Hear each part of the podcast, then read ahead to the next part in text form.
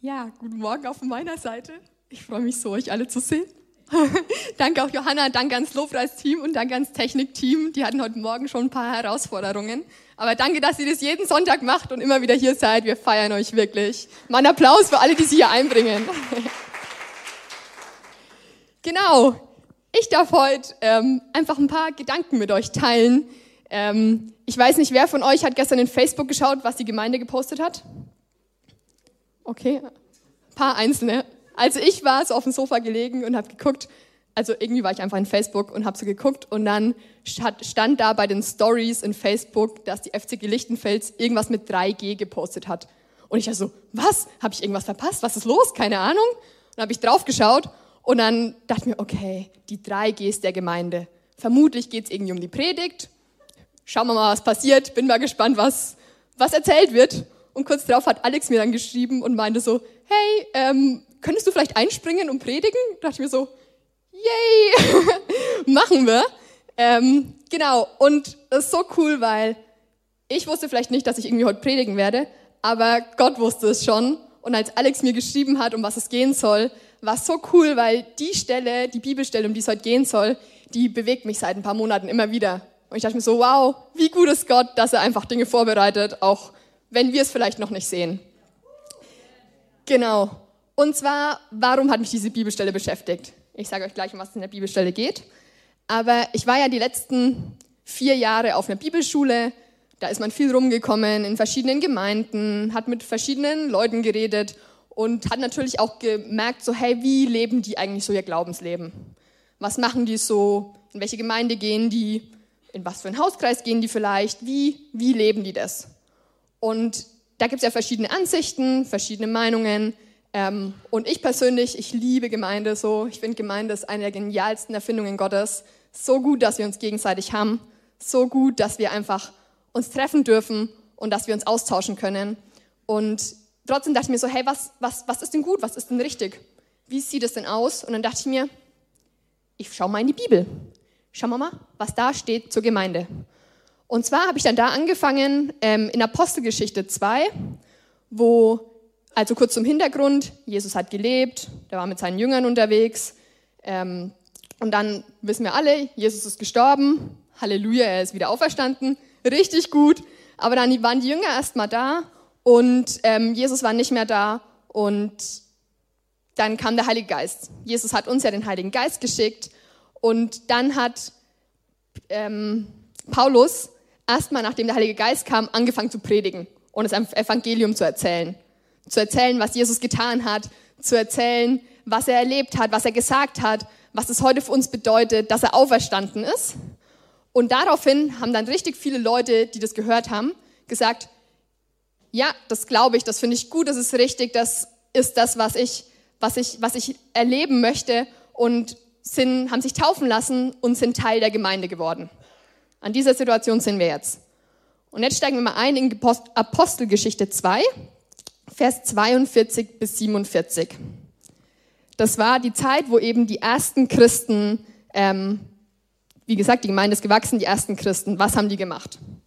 Da heißt es, was das Leben der Christen prägte, oder in einer anderen Übersetzung heißt es, ähm, das, was ihnen als Gemeinde wichtig war, war die Lehre, in der die Apostel sie unterwiesen, der Zusammenhalt in der gegenseitigen Liebe und Hilfsbereitschaft also eine gewisse Gemeinschaft, das Mahl des Herrn und das Gebet. Schon mal sehr viel Input. Dann geht's weiter. Jeder Mann in Jerusalem war von einer tiefen Ehrfurcht vor Gott ergriffen. Und durch die Apostel geschahen zahlreiche Wunder und viele außergewöhnliche Dinge. Alle, die an Jesus glaubten, hielten fest zusammen und teilten alles miteinander, was sie besaßen. Sie verkauften sogar Grundstücke und sonstigen Besitz und verteilten den Erlös entsprechend den jeweiligen Bedürfnissen an alle, die in Not waren. Einmütig und mit großer Treue kamen sie Tag für Tag im Tempel zusammen. Außerdem trafen sie sich täglich in ihren Häusern, um miteinander zu essen und das Mahl des Herrn zu feiern, und ihre Zusammenkünfte waren von überschwänglicher Freude und aufrichtiger Herzlichkeit geprägt. Sie priesen Gott bei allem, was sie taten, und standen beim ganzen Volk in hohem Ansehen und jeden Tag rettete der Herr weitere Menschen, sodass die Gemeinde immer größer wurde. Wow. Sechs Verse, sehr viel Inhalt, aber auch sehr genialer Inhalt, finde ich. Also eigentlich ist im Vers 42 beschrieben, was sie gemacht haben. Und in den Versen darauf ist ein bisschen beschrieben, wie hat es denn genauer ausgesehen und was hat es für Auswirkungen gehabt. Also was waren da für Früchte, was ist dabei rausgekommen, als sie das getan haben, was sie getan haben.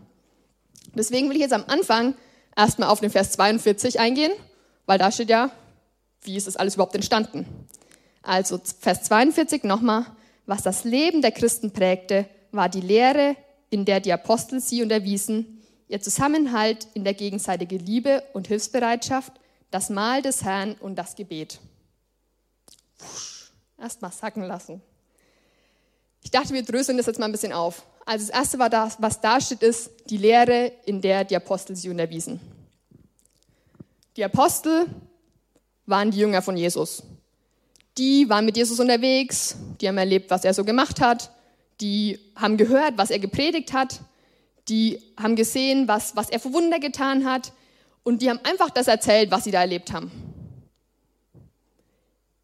Die leben jetzt leider nicht mehr, aber Halleluja, wir haben die Bibel. Jemand hat es aufgeschrieben. Danke Jesus, dass wir die Bibel haben und dass es jemand von uns aufgeschrieben hat, sodass wir jetzt immer noch davon einfach zehren dürfen und davon lesen dürfen. Und ich habe ja vorhin schon kurz gesagt, das Thema heute ist die drei Gs der Gemeinde. Wir haben den Vers gelesen, was die erste Gemeinde getan hat. Und das erste G, was ihnen wichtig war, war Gottes Wort. Die Lehre der Apostel ist das erste G hey, wie können wir was glauben, wenn wir nicht wissen, was wir glauben? Wir brauchen dieses Buch, um zu wissen, was wir da eigentlich glauben, wer er ist und wer wir in ihm sind, was für uns heute gilt. Und ich bin Fan von Predigten und ich bin Fan von christlichen Büchern lesen, aber wir müssen an dem dranbleiben, was der Ursprung ist. Wir müssen an der Bibel bleiben. Bleib am Original und les in Gottes Wort. Glaub nicht alles, was irgendwer dir erzählt. Ich hoffe, wenn ich euch das heute erzähle, ihr schaut nochmal in die Bibel und schaut, ob das stimmt, was ich da erzählt habe. Bleibt am Original. Lest die Bibel. Das war das, was den ersten Christen wichtig war. Gottes Wort. Dann das zweite G. Hier steht ihre Zusammen, ihr Zusammenhalt in der gegenseitigen Liebe und Hilfsbereitschaft. Das zweite G ist Gemeinschaft. Ich weiß jetzt nicht, was bei dir mit dem Gedanken Gemeinschaft und Gemeinde verbunden ist. Das kann voll die guten Erfahrungen sein. Es ist aber auch leider so, dass manchmal mit Gemeinschaft nicht die besten Erfahrungen verbunden sind. Vielleicht hast du in der Gemeinschaft irgendwie mal Verletzungen erlebt. Vielleicht haben Leute dich nicht so behandelt, wie du es eigentlich verdient hättest. Vielleicht haben wir, ich sage jetzt ganz bewusst wir, weil wir das alle mal machen, weil wir alle dabei sind zu lernen. Vielleicht haben wir nicht Jesus perfekt wiedergespiegelt in dem, wie wir dich behandelt haben. Und es tut mir leid, wenn du das erlebt hast. Und ich will mich stellvertretend dafür entschuldigen, wenn jemand dir irgendwie Unrecht getan hat oder nicht für dich da war, so wie du es gebraucht hast. Oder wenn du sagst, hey, wieso fragt keiner, wieso ich nicht da bin? Wir wollen dich hier haben und du bist wichtig in dieser Gemeinde. Du bist geschätzt und du bist ein Teil dieser Gemeinschaft. Wir brauchen dich in dieser Gemeinschaft. Du bist wichtig und wir lieben dich. Und ich habe die größten Verletzungen in meinem Leben habe ich tatsächlich in Gemeinschaft erlebt von Leuten, die mir super wichtig waren. Aber Heilung habe ich auch in Gemeinschaft erlebt. Der Ort, wo Gott Dinge wiederhergestellt hat, den habe ich in Gemeinschaft mit Menschen erlebt. Wir brauchen uns gegenseitig, um uns daran zu erinnern, wer sind wir, was ist die Wahrheit. Wir brauchen jemanden, der uns sagt, du bist gewollt, du bist wichtig, du bist richtig. Wir brauchen jemanden, der sagt so, hey, schau es doch mal von der Seite an. Hey, es ist okay, dass es dir vielleicht gar nicht gut geht, aber wir wollen füreinander da sein, wir wollen füreinander einstehen. Und ich will dich ermutigen, da wo du sagst so, hey, ähm, da hat Gemeinschaft mich vielleicht verletzt, so lass nicht zu, dass dir die Verletzungen, die du vielleicht mal erlebt hast, dass sie dir was rauben. Geh weiter in Gemeinschaft und erlaub dir selbst da heil zu werden.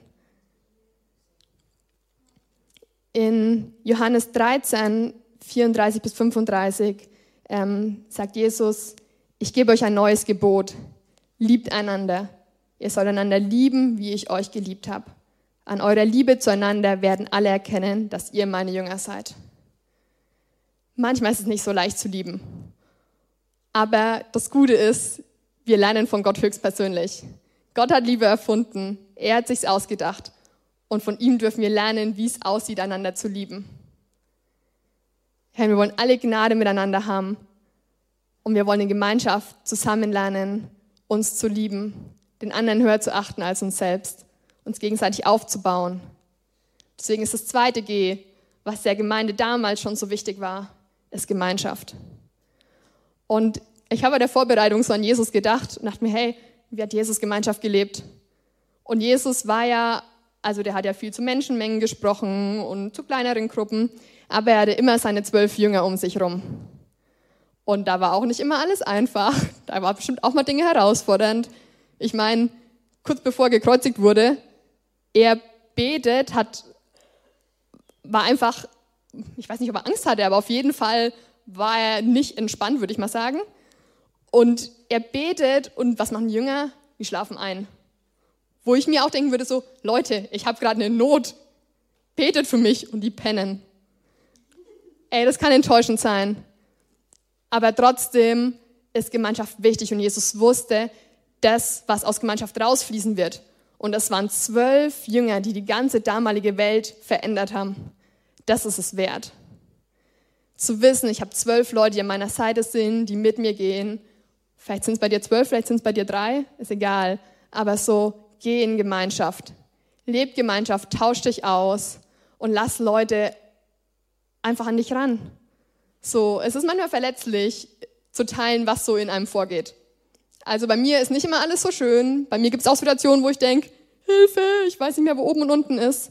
Aber dann ist es gut, Leute zu haben, die sich das anschauen dürfen und die sagen so, hey, ist mir egal, ob das gerade schön oder schlecht aussieht ich bin für dich und ich glaube an dich mehr, als du es gerade selbst tust. Deswegen lass uns einfach in Gemeinschaft sein. Dann steht da das dritte G, das Gebet. Wusch. Was löst Gebet bei dir aus? Also ich weiß, als ich so Teenager war und ich wusste so, okay, Gebet ist wichtig.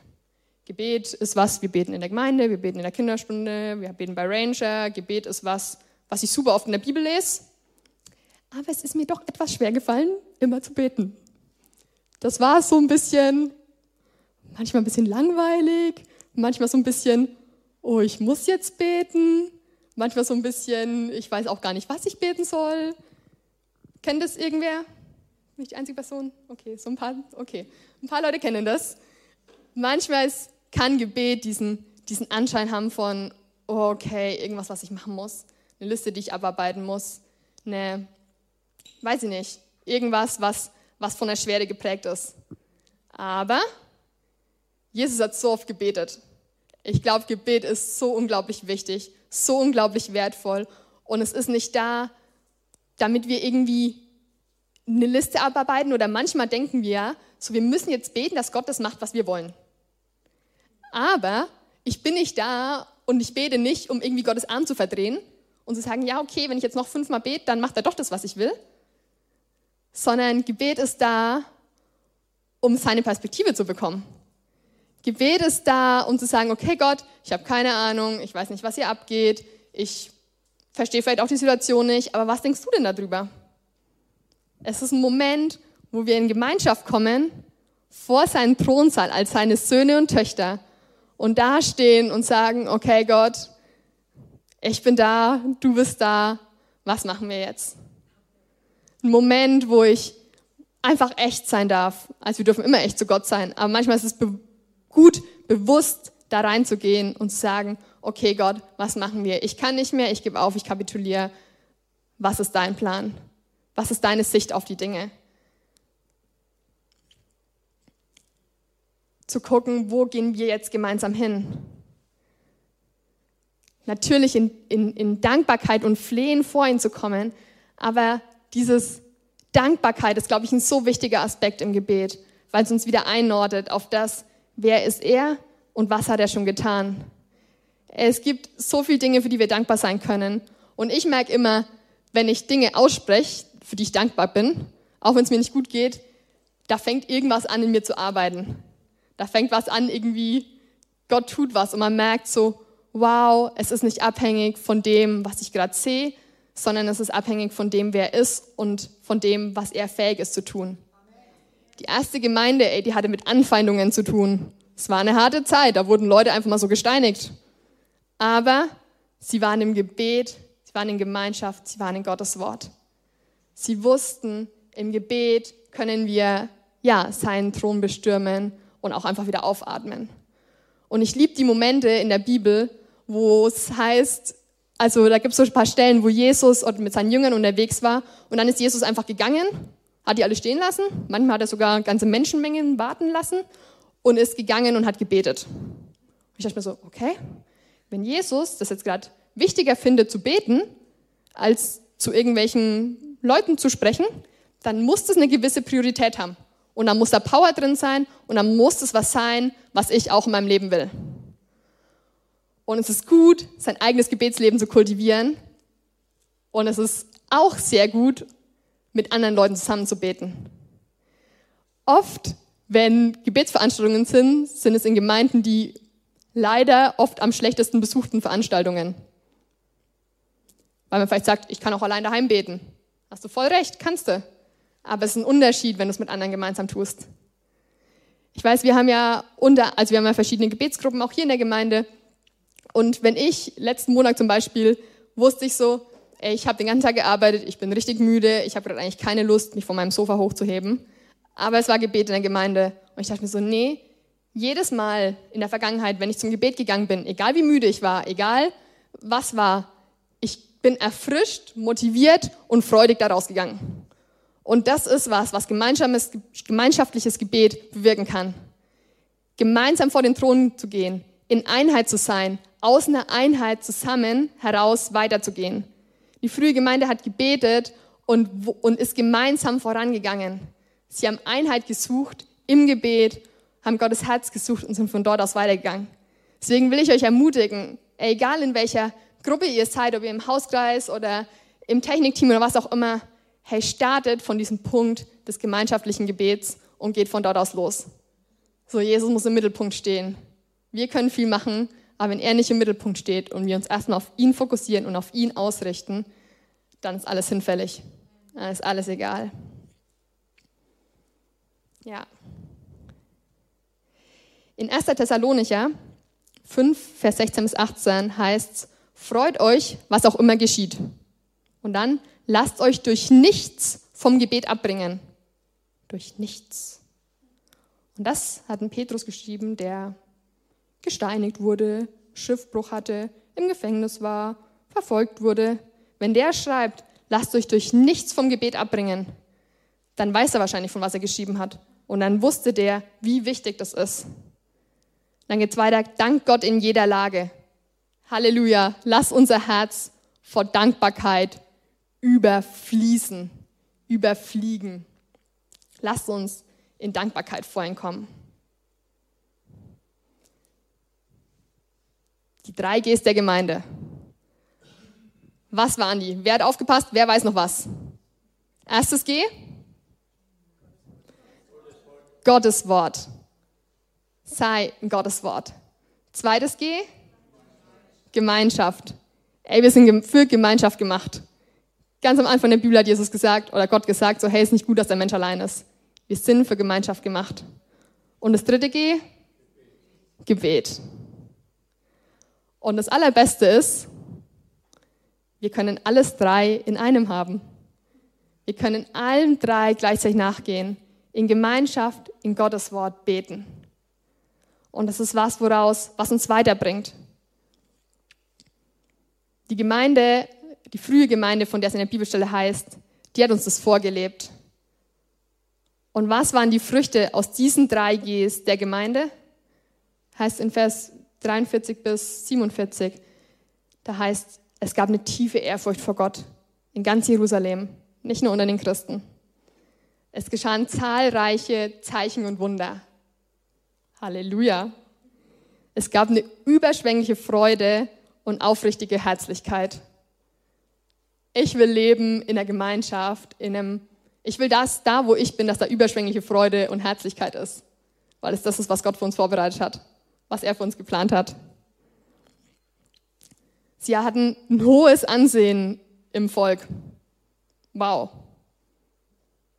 Und die Gemeinde wuchs. Das waren die Früchte von den drei Gs, die die Gemeinde gelebt hat. Und ich finde, wenn man diese Früchte sieht oder diese Auswirkungen, dann denke ich mir, diese drei Gs will ich doch auch leben, weil diese Auswirkungen will ich auch sehen in meinem Leben. Es ist natürlich die Frage, wie und wo können wir das leben? Eine Möglichkeit, wo wir das leben können, habt ihr schon mal entdeckt? Am Sonntag im Gottesdienst. So gut zusammen zu sein, so gut eure Gesichter zu sehen, so gut Gemeinschaft zu haben, so gut sich auszutauschen. Aber der Sonntagsgottesdienst reicht nicht. Wir haben hier doch nur begrenzte Möglichkeiten und deswegen ist es wichtig, dass du eine Gruppe hast ähm, von Leuten, die einfach, die hungrig sind, die sagen so, hey, ich glaube es auch, ich will das auch erleben, mit denen du dich austauschen kannst, mit denen du reden kannst. Eine kleine Gruppe, es ein Hauskreis oder wir hatten es gerade vom Seniorentreff, ähm, das Lobpreisteam trifft sich ja regelmäßig zum Proben, die Ranger, ähm, Freundinnen-Treff, so egal was, umgib dich mit Leuten in einer kleineren Gruppe, wo du dich austauschen kannst. Warum? Können wir doch auch am Sonntag. Ja, können wir. Aber in einer kleineren Gruppe können wir nochmal ganz anders in eine geistliche Reife kommen. Wir sind so hier, ihr sitzt jetzt da. Ich hoffe, ihr hört alle zu. Ich hoffe, ihr macht euch auch eure Gedanken dazu. Aber in einer kleineren Gruppe kannst du über sowas nochmal diskutieren. Kannst du sagen, so, hey, was waren meine Erlebnisse damit? Oder hey, wie lebe ich das? Was hast du denn damit nochmal gemeint? Ja, wie siehst du das denn eigentlich? Hast du vielleicht einen Tipp für mich, wie ich das erleben kann? Du kannst dich austauschen, du kannst dich einbringen, du wirst gesehen. Jeder Mensch hat auch ein Bedürfnis danach, gekannt zu sein. In den guten Zeiten auch in den schlechten Zeiten. Aber wir wollen gekannt sein. Also wir wollen, dass Leute auch wissen, wie geht's uns denn? Wir wollen, dass Leute wissen, wer bin ich denn überhaupt? Bin ich jetzt nur die Person, die irgendwie schick angezogen am Sonntag im Gottesdienst ist? Oder wer bin ich denn wirklich? Was beschäftigt mich denn wirklich? Und das kannst du in der kleinen Gruppe einfach nochmal ganz anders einbringen. Und da können Leute auch ganz anders darauf reagieren, wie wir das hier am Sonntag können. Deswegen will ich dich ermutigen, ey, sei Teil einer kleineren Gruppe. Du kannst, ja, deine Gedanken, die Gedanken, die du hast, die hab nicht ich. Die Ideen, die du gerade zu dieser Bibelstelle hattest und was dir gerade wichtig wurde, das hattest nur du. Und das ist wichtig. Wir müssen das wissen. Wir wollen, dass du uns bereicherst. Das hier ist deine Gemeinde. Du bist die Gemeinde. Und du machst diese Gemeinde aus. Und wir wollen dich hören und wir wollen dich sehen. Und wir wollen dass du, dass du dich weiterentwickeln kannst. So kleinere Gruppen sind Rahmen, wo du sagst so, hey, hier kann ich vielleicht mal einen Input teilen. Oder ich lerne gerade Gitarre, hier kann ich mal ein Lobpreislied spielen. Und es ist ein geschützter Rahmen, wo ich einfach verletzlich sein kann und sagen kann, hey, ich probiere mich mal aus. Und ich guck mal, rauskommt. Leute können dich anders ermutigen. Hey, so gut Leute in deinem Leben zu haben, die dich kennen und die dich ermutigen, weil sie wissen so, hey, da ist sie gerade herausgefordert. Da ist er gerade vielleicht, da geht es ihm vielleicht gerade nicht so gut. Oder wenn du erzählst, so hey, ich bin gerade in dem und dem Punkt auf Arbeit, ist gerade irgendwie schwierig, die die Woche drauf kommen und sagen so, hey, ich habe mit für dich gebetet, wir stehen füreinander da ein. Wie war es denn? Wie hat sich das denn entwickelt? Leute, die dich einfach kennen und die für dich sind. Auch ein Ort, wo du dich vielleicht mal von anderen, wo wir uns gegenseitig korrigieren können wo man nochmal anders sagen kann, weil du weißt, diese Personen sind für mich, die sagen können so, hey, schau mal dahin, ich glaube, ähm, da hat Gott mehr für dich. Da ist mehr Freiheit für dich. Da ist mehr Freude für dich. Da kann Gott eingreifen und uns immer wieder daran erinnern, wer wir sind, wenn wir es gerade mal nicht wissen. Die dich ermutigen und dich aufbauen. Und das brauchen wir. Ganz im Ernst, ich brauche das. So was von. Ich brauche das so sehr. Deswegen sei Teil einer Gruppe. bei der du das, bei der du das leben kannst, bei der du das geben kannst, aber bei der du das auch empfangen kannst. Ja, welcher Teil von welcher Gruppe ist erstmal egal, aber umgib dich mit Leuten, bau dir selbst ein Netzwerk auf und sei Teil davon. Wir haben es vorhin auch gehört, es gibt ja diese Kleingruppen wieder ab Oktober. Wenn du sagst so, hey, ich bin vielleicht gerade noch nicht in irgendeiner Gruppe fest drin, dann will ich dich einfach ermutigen, sei Teil von so einer Kleingruppe. Ähm, die Flyer liegen auf euren Stühlen, wie auch immer. Ähm, wenn ihr Fragen habt, sprecht die einzelnen Kleingruppenleiter an. Das ist eine super Gelegenheit, einfach mal für drei bis vier Monate Teil von einer Kleingruppe zu sein und in einem festen Rahmen an Leuten einfach mal tief zu gehen. Dich auszutauschen, tief zu gehen, da zu sein und dich einfach bereichern zu lassen. Also sei Teil von der Gruppe, bring dich ein, bring dich als Person, weil keiner ist so wie du. Keiner kann das bringen, was du bringen kannst. Und wir wollen dich hier mit allem, was dazu gehört, mit allen schönen Seiten, mit allen schlechten Seiten, ähm, sei Teil und leb diese drei Gs in deinem Leben. Lass uns dem einfach bewusst nachgehen, Gottes Wort zu bleiben, Gemeinschaft zu leben und miteinander im Gebet zu sein. Genau. Wir wollen jetzt gleich einfach nochmal in Lobpreis starten. Und ja, ich will euch einfach ermutigen, so hey, geht dem echt mal nach, fragt mal Gott so, hey, wo kann ich Teil dieser Gemeinschaft sein in einer kleineren Gruppe? Wo kann ich da sein und, und mich einbringen, das einbringen, was Gott mir gegeben hat? Wo ist der Ort, wo ich Gemeinschaft leben kann und wo ich auch heil werden kann? Wo ich Heilung erfahren kann, wo ich die Gemeinschaft der Gläubigen, die in der Bibel steht, wo ich die erleben kann.